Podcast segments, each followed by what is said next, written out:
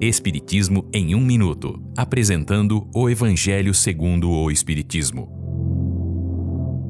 Capítulo 13. Não saiba tua mão esquerda o que faz a tua direita. A beneficência, parte 2. Esta é uma livre interpretação do texto de um espírito protetor de 1861.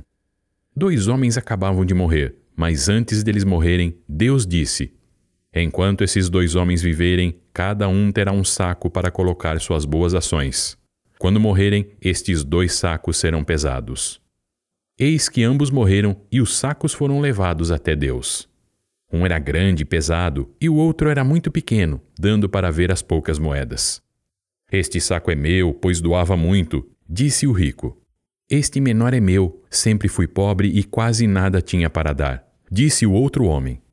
Após os dois sacos serem colocados na balança, o maior se tornou leve e o menor mais pesado.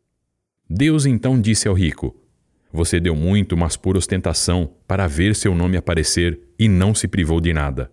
Vá e fique satisfeito que tuas esmolas ainda serão contadas, mas com menor valor. E Deus disse ao pobre: Você deu pouco, mas cada doação era uma privação para você. Fazia a caridade com naturalidade, sem esperar nada em troca. Foi indulgente, não julgou o seu próximo e os perdoou. Vá e receba a sua recompensa. Esta é uma livre interpretação. Livro consultado: O Evangelho segundo o Espiritismo, de Allan Kardec, edição 3, em francês. Visite nosso site www.vidaespiritismo.com.br.